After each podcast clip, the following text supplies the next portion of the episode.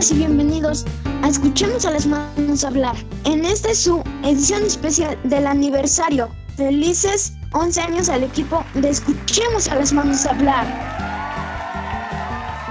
Estoy muy emocionada por estar aquí con todos los niños y niñas que nos escuchan a través de internet y las vías digitales, festejando el 11 aniversario de Escuchemos a las manos hablar. Pues yo soy Astro Boy Aldo David y estoy a sus órdenes. Buenas tardes, querido auditorio. Buenas tardes, Astro Boy. Nos da mucho gusto tenerte con nosotros en el programa del día de hoy. Eh, el auditorio y yo te escuchamos en el programa pasado con el increíble top que hiciste sobre tus deportes favoritos.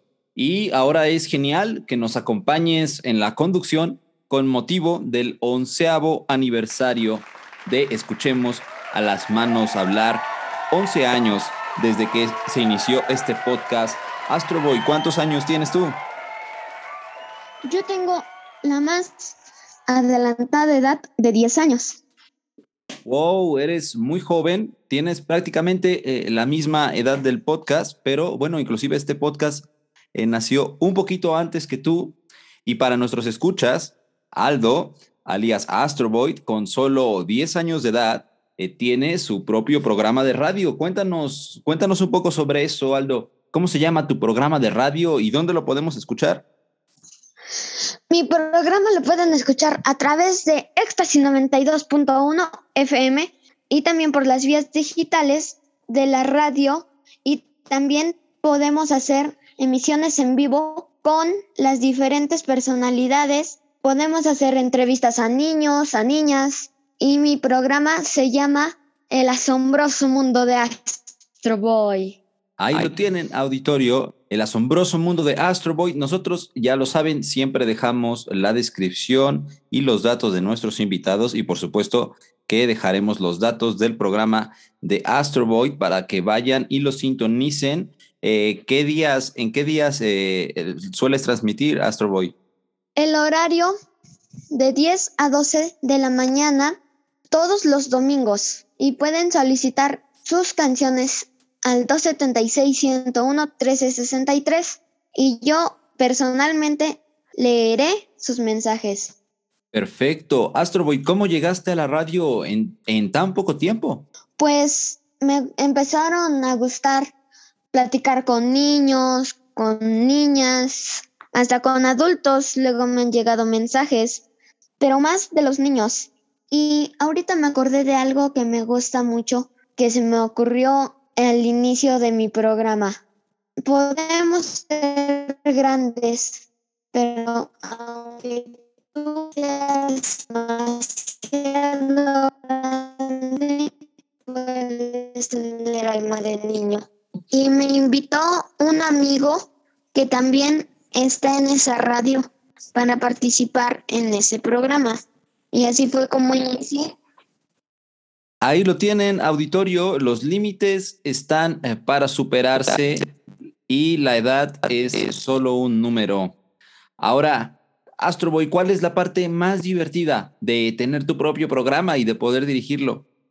Es cuando puedes dar cosas que tú puedes dar a la gente y cuando puedes hablar con todos los niños que te escuchan. Eso para mí es lo que más bonito. Eso es muy, eso es muy cierto, Aldo. Y yo también creo que parte de, eh, de, lo interesante de este tipo de programas es tener la oportunidad de conversar, eh, bueno, con muchísimas personas. Y aquí en el podcast también eh, solemos traer invitados y preparar mucho contenido para nuestro auditorio. Así que, ¿qué te parece si por favor nos mencionas ¿Cuáles son los planes para hoy? ¿Qué contenido tenemos eh, para este especial del 11 aniversario de Escuchemos a las Manos Hablar? Cápsula que, como cada semana, Jesús Pineda nos ha preparado. Interesantes datos que se han ido formando en estos 11 años de existencia del programa.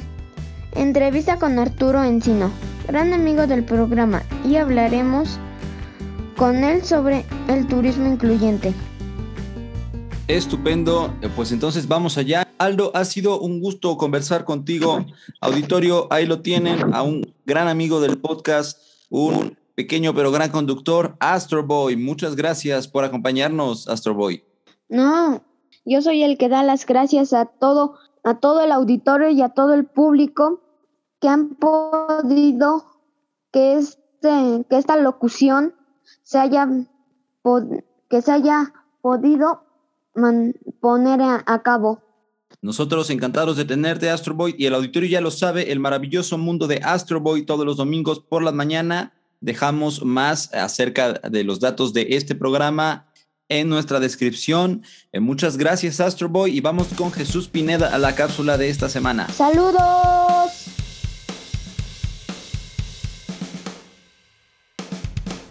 Hola, muy buenas tardes a todos y todas las personas que me escuchan y nos escuchan en esta nueva edición de Escuchar a las Manos Hablar. El día de hoy vamos a adentrarnos y hablar un poquito de un tema que pues ya se abordó también en las entrevistas, que es que son los Juegos o Deportes Paralímpicos. Pues es bien conocido y bien sabido que eh, los Juegos Paralímpicos, pues a diferencia de los Juegos Olímpicos, estos van destinados a que personas con diferentes pues discapacidades, diferentes habilidades también, puedan tener una, una competencia pues también para, personas que pues precisamente comparten ese tipo de características. Estos juegos son sumamente populares ya que a lo largo de, desde su creación en 1960 más o menos pues han ido, han ido popularizándose pues más que nada también con esta visibilización de, las personas con discapacidad que que ha tenido a lo largo de toda la historia pues es bien conocido que pues la, la, buena, la buena inclusión de esas personas o la positiva inclusión de esas personas en la sociedad ha dado un paso, ha sido un, uno de los pues, principales, eh, principales medios por los cuales los deportes paralímpicos pusieron, pudieron impulsarse y pudieron llegar a ser famosos como lo son hoy en día. Antes de comenzar, porque pues vamos a hablarles el día de hoy acerca de los diferentes deportes que entran en la categoría de deportes paralímpicos y, algún datillo curioso por ahí, quisiera felicitar aquí al podcast precisamente y a los fundadores también, puesto que el día de hoy hace 11 años que se, que se emitió por primera vez una, una edición del podcast Escuchar a las manos hablar. La verdad me siento sumamente agradecido y orgulloso y emocionado también por formar parte de un proyecto tan, pero tan bonito, tan grande, que ha abarcado diferentes generaciones y pues por ejemplo, o al menos la mía, en mi caso llegó a tocarla de una manera pues abismal. A mí me encanta y me fascina trabajar aquí, estar, estar aquí con todos mis compañeros y compañeras y esperamos que pues estos 11 años sean únicamente un granito de arena en toda la historia que el podcast todavía tiene para dar. Y pues bueno, para comenzar a entrarnos en materia, quisiera empezar con el primer deporte que entra en la categoría de deporte paralímpico, que es el atletismo. Este, este estuvo presente desde la primera edición de los Juegos Paralímpicos en Roma en 1960. Este tiene una gran pues gama, una amplia gama de competiciones, eventos y categorías. Y esto permite que esté abierto a atletas con diferentes discapacidades, estos incluyen maratón en pista y también pruebas al aire libre y pues también combinadas. El segundo deporte que vamos a ver, que a mi parecer es uno de los más, más interesantes, es el baloncesto en silla de ruedas, el básquetbol en silla de ruedas. Este pues es posiblemente el deporte paralímpico más practicado del mundo. Según la Federación Internacional del Baloncesto en silla de ruedas, más de 100.000 personas juegan a este deporte y de una forma recreativa y en clubs de la mejor élite a lo largo de todo el mundo. Incluso se, pueden pues, consultar las normas del baloncesto y, cómo se diferencian de las diferentes, por ejemplo, el baloncesto normal, ¿no? el, baloncesto que, todos y todas conocemos. Otro deporte eh, también muy interesante es el ciclismo.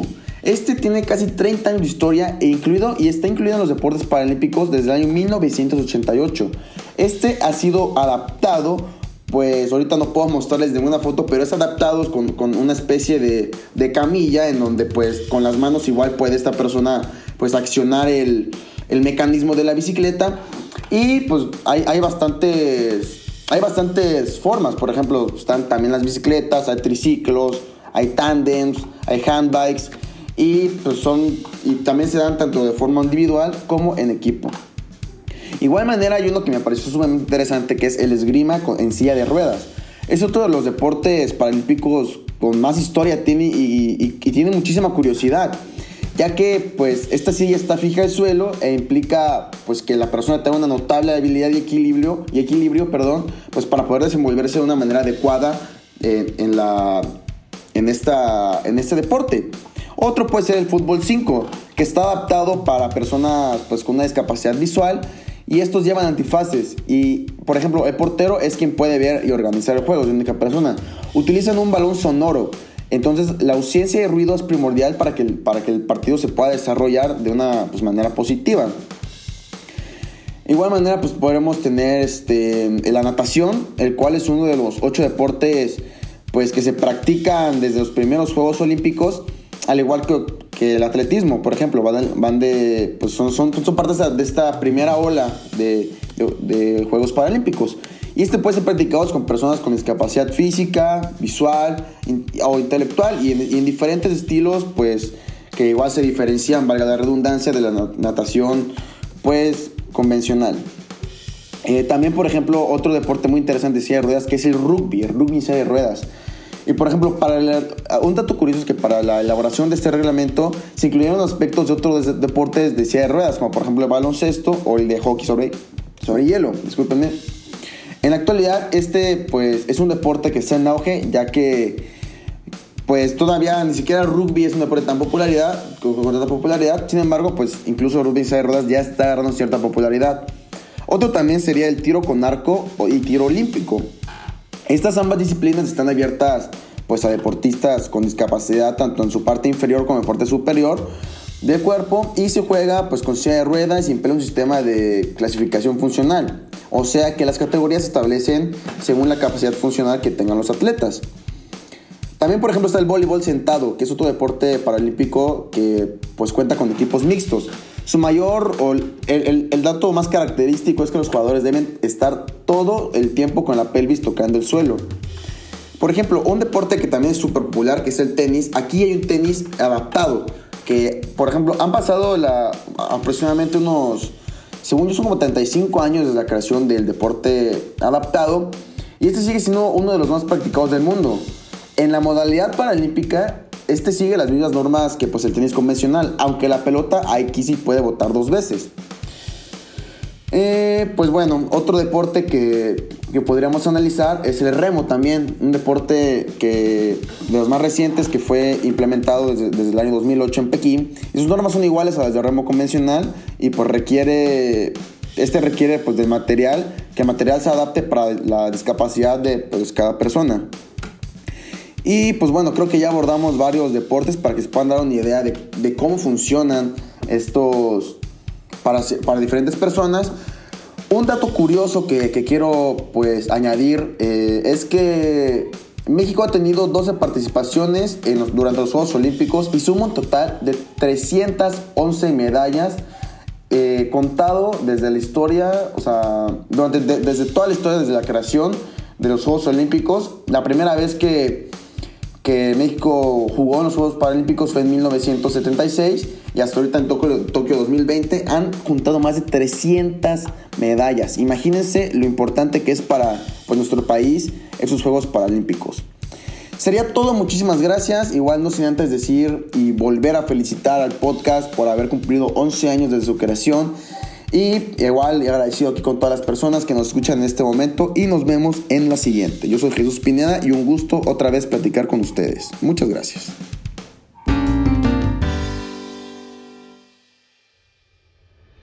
A todos los chicos de la radio, Jesús Basilio, Jesús Pineda, Astrud, Anita, hola, hola a todos y a todas.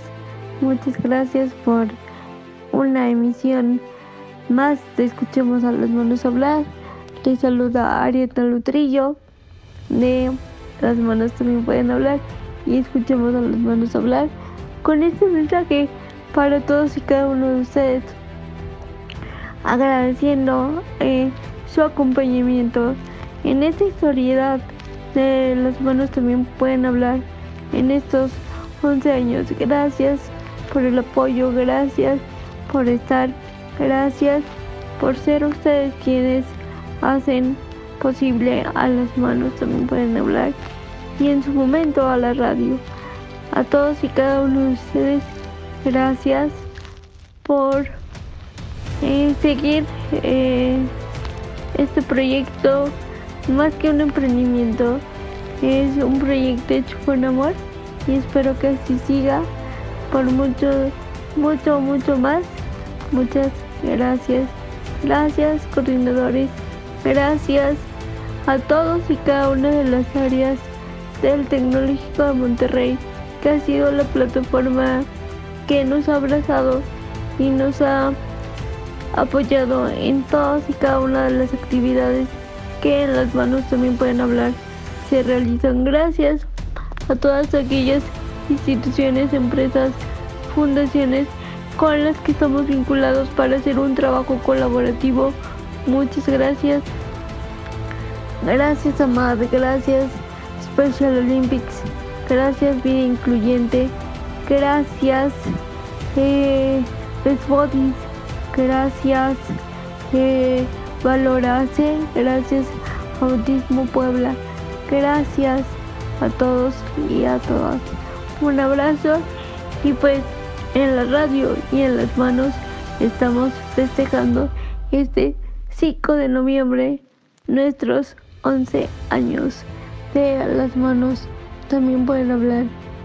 Muy en especial, gracias y también lo festejan junto conmigo todos los coordinadores líderes de Comunidad TEC, Jesús Basilio, Jesús Pineda, Anita, Astro, eh, Angelito, Jania eh, Martínez, Jania Gauna, eh, Alonso, Nacheli. Muchas, muchas gracias. Gracias, Formación Social del Tecnológico de Monterrey, Campus Puebla. Gracias, gracias a todos. Gracias a nuestros anunciantes de esta temporada número 6 de la radio. Muchas gracias. Gracias a nuestros invitados. Gracias a Arturo Enciso que estuvo invitado en este programa. Muchas, muchas gracias por formar parte de nosotros y a seguir festejando y a hacer y a seguir haciendo esta playa de la inclusión como decía o dice nuestro querido Sebas Portillo, uno de los locutores y líderes de esta radio en algunas temporadas. Muchas, muchas gracias. Un abrazo para todos y sigamos festejando.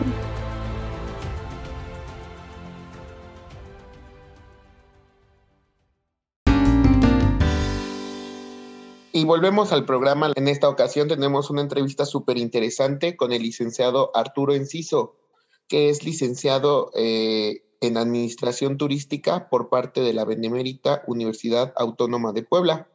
Al igual, ha sido un colaborador importante y recurrente en las manos que hablan. Buenos días, licenciado Arturo. Hola, ¿qué tal? Buenos días. Gracias por la invitación nuevamente. Gracias a usted por participar una vez más con nosotros. Me gustaría empezar esta entrevista preguntándole primero eh, que me platique usted eh, ¿Cuál ha sido su acercamiento con las manos que hablan eh, en, el, en, el, programa de, lenguaje con señas? Sí, que yo me acuerde, si no me falla mucho la memoria, fue en el 2012. Yo acababa de, terminar la licenciatura precisamente en este año y me enteré por una, una asociación que, que también está vinculada con la de las manos, que es ACETUR. Que había un curso de, lenguaje de señas mexicanas y la verdad me interesó muchísimo eh, la, parte porque yo, bueno, yo como, como guía certificado que soy, también veo una posibilidad, una oportunidad para atender a, este tipo de grupos. Y bueno, pues me interesé precisamente eh, inscribiéndome al curso, pues, entré como alumno al inicio eh, sin, sin ningún problema y ya al finalizar el, el curso, que fue el nivel 1 de, del, del, curso, pues al final ya sí me, me involucraron un poquito más eh, en participar, en como en cómo puede crecer este proyecto, al mismo tiempo que invitan a lo mejor a los guías de turista o algunos compañeros que quisieran aprender eh, el lenguaje de señas, que aunque en el caso de nosotros como guías no, no recibimos como tal grupos eh, con alguna discapacidad, sobre todo en la parte de la lengua, lenguaje de señas, sí es necesario porque ya nos ha tocado una que otra ocasión eh, en, este, en estos años y sí le he dicho a, mis compañeros que, bueno, pues es necesario, ¿no? El, el poder aprender este, este idioma que ya, ya debería de ser como tal certificado. Correcto, muchas gracias, Lick Arturo. Me gustaría que usted me dijera qué se ha significado para usted participar en esta clase de acciones eh, que se busca la inclusión. La verdad es muy bueno, en primera porque se aprende algo nuevo en esta parte del, del curso de idioma, eh, que sí, sí ayuda. Muchos dicen es que no nos, no nos ayuda mucho porque a lo mejor no recibimos a tal grupo o no vamos a convivir con ellos, etcétera, etcétera. Pero es como una parte cultural, incluso ya debería de ser en, en que debemos de aprender este tipo de, de, lenguaje. Y segundo, como bien lo dices, en la parte del, de la inclusión, hasta aprendemos nosotros mismos o nos enseñan un poco de sensibilización en, cómo hablar a, la, hablar a la persona. Tampoco es como que si somos expertos en, en, hablar con el lenguaje de señas, pues hablemos tan rápido porque a lo mejor la otra persona no sabemos si tiene la habilidad eh, correspondiente o no. E, entonces, ahí nos enseñan también un poco de sensibilización que últimamente se ha dado bastante en, en varios, varios cursos y, ha ayudado bastante a lo largo de estos años a muchas personas que he conocido que han tomado el taller, que han tomado algún curso y, más que la parte de aprendizaje de la lengua, como bien dices, la, pues la sensibilización de cómo tratar a un turista, a un visitante o a una persona con alguna discapacidad. Súper interesante, Lick Arturo, y concuerdo mucho con usted en esa parte de la sensibilización y lo importante que es. Con respecto a esto, ¿cuál ha sido el cambio que usted ha visto en estos aproximadamente nueve años que usted ha participado en las manos que hablan? Bastante, la verdad bastante, me da muchísimo gusto ahí con, con Ari, con ya maestra, Ariana. Eh, sí, sí ha, ha, habido bastante el, cambio, el crecimiento que, ha tenido ella ah, cuando, la, cuando la conocí, cuando conocí el proyecto en el 2012 que bueno, ya estaba encaminado un poco, estaba iniciando. Y sí, la verdad que gracias a, al TEC de Monterrey, que lo han, la han impulsado, han impulsado el proyecto, han, este, pues incluso hasta valorado, ¿no? Todo, todo el esfuerzo que ha tenido durante estos años y ahora ya es, ya no es solamente una realidad, ¿no? Incluso ya es algo que, que, simplemente no se debe de quedar como ahora un éxito rotundo que ha tenido, sino ya debe de alcanzar metas más, más altas, más ambiciosas en, en esa parte y, y, creo que sí lo puede lograr con, con, con esta, este crecimiento que ha tenido la maestra Ari y, y el Tecnológico de Monterrey. Concuerdo mucho con usted, Lick Arturo, eso de la ambición es eh, al tratar de alcanzar metas más ambiciosas ahora que se tiene éxito en lo, en lo que se empezó, creo que es un buen punto. Y con respecto a eso, ¿usted cuáles creen que son los objetivos que se debería, deberíamos alcanzar nosotros como las manos que hablan en un futuro? Híjole, es que sí es una pregunta un poco complicada porque siento que los objetivos que ahorita, eh, o más bien, perdón, que, que se implementó anteriormente en las manos, se han cumplido. Y ahorita la, la, parte de nuevas metas y nuevas ambiciones, creo que eso ya lo debería de ver eh, ella específicamente hablando, pero sí me gustaría que, que a lo mejor un objetivo sea mi caso personal, que ya la, el lenguaje ya incluso sea acreditado, que sea acreditado para nosotros como guías, que incluso nos den horas de certificación para nuestra credencial, ese, eso hablando por mí mismo, por, por parte personal, es, sería un objetivo que sí he hablado con ella en ese, en ese aspecto y que me gustaría que en algún momento se, se haga una realidad el, la parte del, del, aprendizaje e incluso hasta en el mismo diplomado para nuevos guías para los que están estudiando turismo, para los que están eh, estudiando mm, lenguas extranjeras. Yo creo que es muy importante que, que, ya tengan ese curso y yo creo que ese sería el nuevo objetivo para mí, que, deberían de tener ahora las manos. Correcto, Lick. Sí, se, lo entiendo perfectamente y concuerdo con usted en ese aspecto de que es importante eh, integrar ya este tipo de actividades o materias a ya un, un currículum universitario para buscar eso, la integración y la sensibilidad. Y concuerdo con usted que es un excelente, un excelente objetivo. Ahora, volviendo al punto de que usted eh, es licenciado en Administración Turística, me gustaría que habláramos un poco sobre el turismo incluyente. Eh, ¿Me podría explicar un poco a qué nos referimos con turismo incluyente? Eh, sí, claro, como tal no hay una definición correcta o que sea estipulado incluso en, en varias instituciones, pero ya en la práctica el, el turismo inclusivo, incluyente, debe de ser que, que todas las personas con alguna discapacidad tengan las mismas oportunidades y los mismos beneficios en la cuestión eh, turística, hablándose de un destino, de un atractivo, de, de, un lugar como tal, un establecimiento turístico, prestador de servicio, que no se le discrimine, que tenga la, las mismas facilidades, oportunidades de conocer el destino y obviamente, claro, con la sensibilización que ya hemos hablado anteriormente de, cómo tratar a la, a la, persona. Y en el caso de como tal el turismo inclusivo debe de tener o debe de darle esas facilidades a la persona. Primero, identificar el, en este caso a quién se está dirigiendo y segundo, pues ya darle la facilidad correspondiente a la, a la persona para que pueda disfrutar de su viaje o de su o, estar en perdón en, el destino turístico. Claro, Lic Arturo, y eh, se entiende perfectamente. ¿Me podría dar algunos ejemplos eh, de, de, a qué no, a qué, qué clase de actividades o tal vez arquitectura, qué clase de cosas o elementos podríamos hacer para hacer eh, el turismo incluyente una realidad más que una propuesta?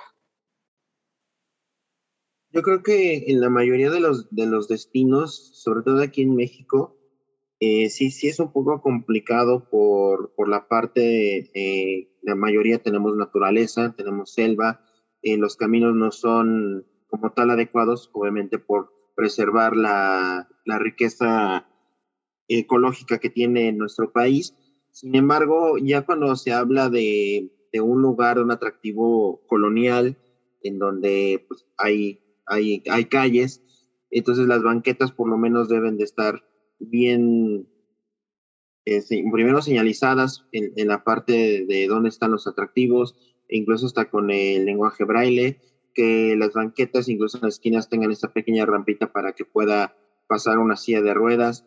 Sé que en algunos atractivos como tal, zonas arqueológicas, eh, por ejemplo, no también no pueden darle esa inclusión a veces por, por la parte de cómo se construyó, cómo se hizo, cómo se hizo la investigación. Por ejemplo, aquí en Cholula, los túneles que ahorita no están abiertos por la pandemia, eh, no puede ingresar una persona en silla de ruedas por la situación de que ya es, una, es un atractivo y es, un, es una parte que ya se hizo hace 90 años eh, en 1931 y, y, que bueno, pues no, no se puede, por muchas ganas que pues hagan más, más amplio ¿no? La, el túnel para que pueda ingresar una persona con esas características, no se puede porque ya se hizo la investigación, ya se hizo el trabajo y hacerlo aparte de que es muy costoso, pues tiene el riesgo de que pueda dañar incluso la, la misma zona, la misma pirámide y, y aún así, bueno, aún así podemos nosotros como, como guías darles un poco la, explicación a la persona pues que está viendo, a lo mejor ayudándonos con diapositivas, con algún libro, en mi caso tengo, tengo un pequeño librito donde se ven algunas imágenes de cómo, cómo se ve por debajo de la, de la pirámide, del cerro, y, y este, pues eso es darle, darle las facilidades, aunque se tenga la limitación como tal en el destino, darle una adaptación a la, a la persona para que también pueda disfrutar, aunque no sea el 100% del destino, pero por lo menos que, que disfrute, que entienda qué es lo que está viviendo en ese momento con el destino. Correcto, Licaturo. Y pienso que también podríamos enfocarnos un poco en todos esos hoteles, cadenas de hoteles de gran resort, que aunque sí se apoyan de la naturaleza, realmente son resorts que se enfocan en la comodidad y que por lo general yo he notado particularmente, he tenido la oportunidad de viajar algunos y se enfocan mucho, muchísimo más en lo visual, en escaleras largas, en cascadas, en albercas este, muy, ¿cuál es la palabra? Muy, muy, muy finas, muy llamativas, pero que realmente solamente están pensadas para personas, pues, sin discapacidad, ¿no? y no piensa realmente en la comodidad de todos. ¿Cómo podríamos sensibilizar a estos grupos que se encargan de diseñar, crear y hacer hoteles de comodidad, pero no para todos? Creo que ahorita en estos tiempos es muy complicado decirle a la persona, sobre todo un empresario, hotelero, restaurantero y demás que tenga un establecimiento no solamente turístico en general, que pueda ser visitado, eh, para que lo pueda adecuar a una persona con alguna discapacidad. Sí es complicado porque, como ya lo dije en el ejemplo anterior con la zona arqueológica, eh, se necesita dinero. Pero aquí la, la situación que, que estamos viviendo actualmente, porque sí ha habido más personas con discapacidad que está viajando, incluso de otros países al nuestro, es este, pues eso, que se den cuenta que ya están llegando, que ya es una realidad y, de ahí adaptar. Yo también he tenido afortunadamente la, la oportunidad y, y, pues la dicha de ir a varios destinos turísticos, a varios hoteles, eh, sea desde dos estrellas, una estrella hasta los Gran Resort y demás.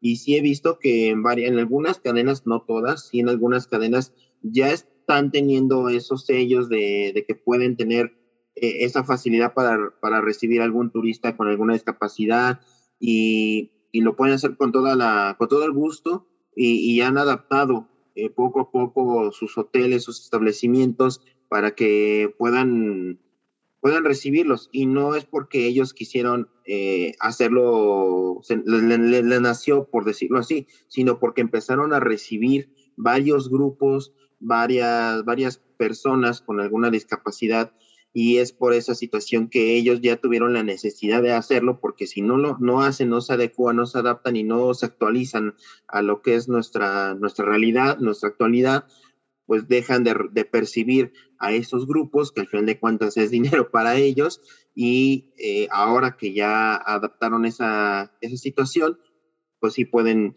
presumir y pueden eh, promocionarse que, que, ellos pueden recibir este tipo de, de, turistas con alguna discapacidad y que tienen incluso hasta este menú o esta carpeta en donde pueden decidir o, decirles al, turista que, cómo pueden recibirlos. Ahorita en, Rápido como comercial, en unos pocos días, eh, vamos a ir al tianguis turístico en, Mérida, que se realiza cada año. Afortunadamente va a ser presencial, ya no va a ser virtual.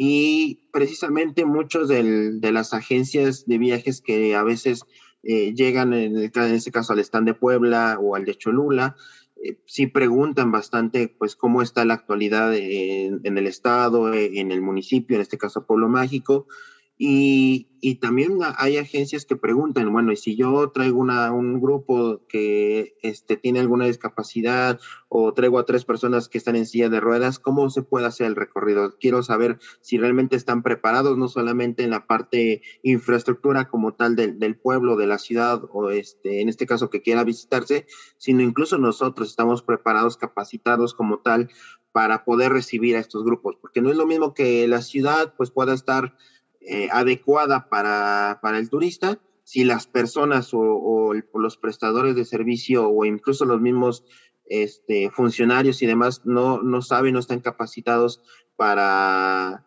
para poder recibir estos grupos, para atenderlos como se debe. Este, el destino no sirve si las personas no pueden eh, recibir y tratar eh, como se debe a, a, una persona, un turista con alguna discapacidad.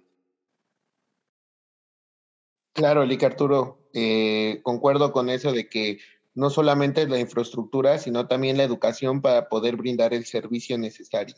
Porque, pues, si uno a veces cuando va de vacaciones requiere el servicio, pues seguramente todos requerimos ese tipo de atención y servicio cuando estamos en una zona de descanso, en un lugar recreativo. Concuerdo mucho con usted y la importancia que es no solo enfocarnos en la infraestructura, sino en el servicio. Lick Arturo, ya solamente para cerrar, me gustaría que me hablara un poco sobre cuál, es la importancia real de, de que ya nos volvamos una sociedad que piensa más en la integración que en otra cosa y qué objetivos piensa que debería tener el turismo, este, eh, el, turismo integral. En, primera, como volviendo a la, a, la, a la respuesta anterior, es primero sensibilizar a las personas yo creo que el de, entrada a, los estudiantes, a los que ya están teniendo una, están teniendo una carrera, están cursando una carrera, que eso es lo primordial. A lo mejor, a lo mejor no se puede educar como tal de, desde casa, pero, pero sí, sí se puede eh, educar o, tratar de educar a, a, los estudiantes, incluso a los mismos que están estudiando la carrera, que les gustaría estar en un hotel, en un restaurante, en un destino turístico enorme, eh, en un, incluso hasta en un bar, una discoteca, sí, no, no, no, este, no hay que, pues decirle al, al, al estudiante en este caso que solamente en estos eh, sitios específicos va, les va a servir esta sensibilización o incluso este aprendizaje, no, porque les puede ocurrir en cualquier lugar. Yo creo que desde ahí empieza la enseñanza, eh, debería ser, y a las partes la, parte donde ya son los empresarios y demás, como lo dije, sí es un poco complicado, me ha tocado vivirlo, sin embargo, no es imposible. Afortunadamente, eh, la administración pasada, municipalmente hablando, eh, sí, sí se tuvo esa apertura con, con, la directora de turismo y que esperamos que, que la nueva administración también tenga esa apertura con, con, esta parte del turismo inclusivo, que no solamente sea, bueno, empezaríamos otra vez con la parte del taller de sensibilización, sino que ahora sí tenga la, apertura como tal para que el destino pueda ser accesible, sea incluyente y, sobre todo que, más personas vean eh, ese beneficio que, que, se, tiene en, en, tener esa sensibilización o en tener incluso el, idioma acreditado del lenguaje de señas para, para poder atender estos grupos y que al final de cuentas es trabajo, es dinero, es más eh, derrama económica para el destino. Incluso me ha, me ha hablado o lo he visto a veces en, en algunos estados de, de, varias personas que ya sigo, eh, que tienen alguna discapacidad, que llegan a, a, Puebla, que llegan a México y están tomándose un café, están, están comiendo algo, quieren visitar tal pueblito, etcétera, etcétera. Y eso, eh, aunque digan, es solamente es una, una, o dos personas que nos están visitando, y no es cierto, porque están esas dos personas más las personas, las familias o, las personas que están tratando de ayudarlas, el mismo eh, guía de, turista que está ahí también está gastando eh, en, en ese destino.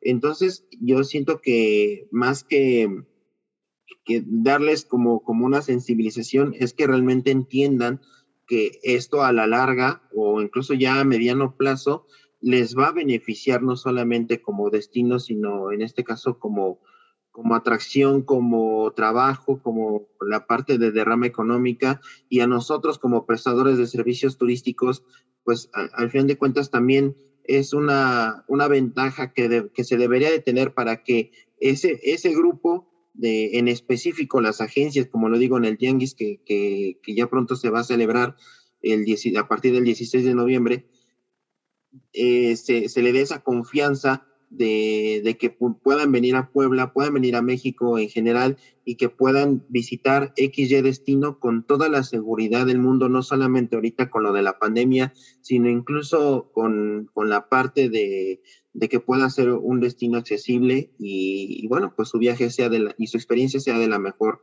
manera posible. Correcto, Lic Arturo. Pues eh, por mi parte, muchas gracias por tomarte, tomarse este tiempo para la entrevista. Eh, agradecemos que nos comparta su experiencia sobre tanto las manos que hablan como una profunda este, punto de vista sobre el, turismo incluyente. Eh, le agradezco y no sé si usted quiera comentar algo más. Bueno, pues muchas gracias por la invitación. Sí, obviamente se me olvidó y también agradeciéndole a, la maestra Ariana que por, las invitaciones que, he tenido no solamente en, la radio, ahorita nos están escuchando, sino también como he participado como socioformador en algunas clases de, del TEC de Monterrey, eh, algunos cursos, algunos eventos que me ha invitado y que con mucho gusto, obviamente con un poco de, de, tiempo con la agenda, pero, pero sí, sí, sí, he participado con mucho gusto y, y agradecerle nuevamente que, que, me tome en cuenta, que me siga tomando en cuenta y bueno, que pues yo también siga, siga teniendo esa apertura y, y ese tiempo sobre todo para poder seguir eh, aportando y un poquito de, de, dirán por ahí, el granito de arena que, que se aporta para, para que este proyecto siga avanzando y siga creciendo. Y pues muchas gracias a todos.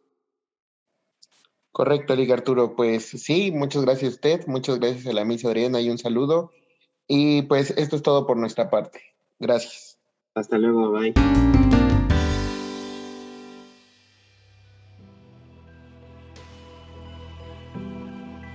Hace 11 años nace el proyecto Las manos también pueden hablar. Desde entonces, su tarea ha sido velar y apoyar la correcta inclusión de personas con discapacidad. En el transcurso, hemos formado nuestra propia historia juntos, con sus participantes, colaboradores, beneficiados, padres de familia y por supuesto ustedes, apreciable auditorio. Así que, repasemos los números, los datos, las estadísticas, todo lo que hemos formado en 11 años de existencia. Estos son 11 datos sobre su programa Escuchemos a las manos hablar. 5. De un mes de noviembre, el día en el que se formaría el proyecto de las manos, que daría paso a múltiples propuestas como este podcast. Desde entonces se han impartido talleres, hemos reunido expertos que acompañen a las personas que lo requieran en su proceso de autosuficiencia e inclusión social. 30. Los segundos que dura el tema de entrada actual de Escuchemos a las manos hablar.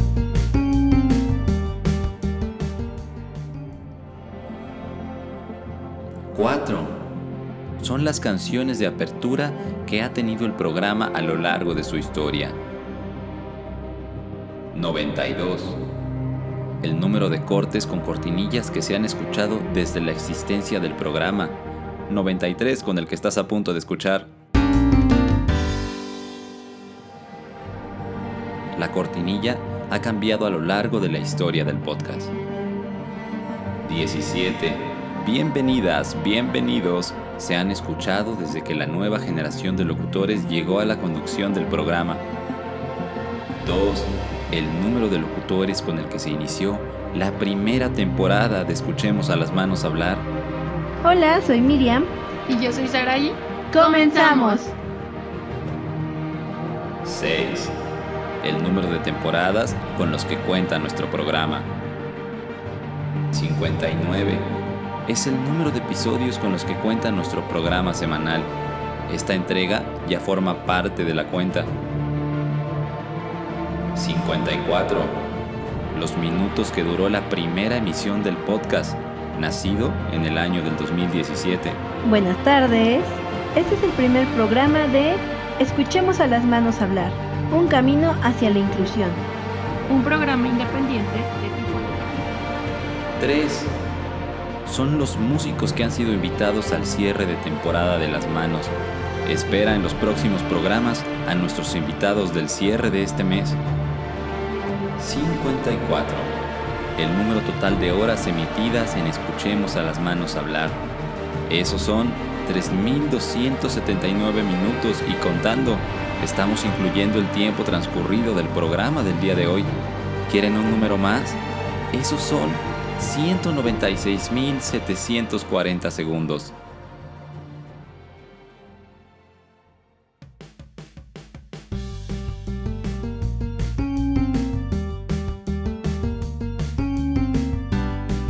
Parte de todo el equipo de Escuchemos a las Manos Hablar, felicidades, porque por 11 años has compartido con nosotros la pasión por ayudar y el deseo de una mayor inclusión. Feliz 11 aniversario.